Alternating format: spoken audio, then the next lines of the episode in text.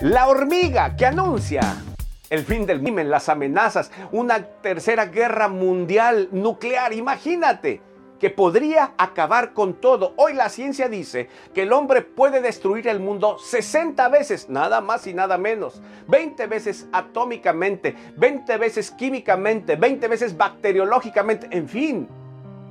Estamos a expensas de que un loco aplaste un botón y acabe con todo. Pero solo si estamos en Cristo hay esperanza. Él lo dijo. Tú lo necesitas a Él. Si quieres paz y seguridad, solo Cristo la puede dar. Recibe a Cristo, acepta a Cristo. Él es lo que tú necesitas para vivir con paz y con esperanza cualquier día que el mundo termine. ¿Quieres a Cristo hoy? Recíbelo. Haz conmigo esta sencilla oración. Repítela.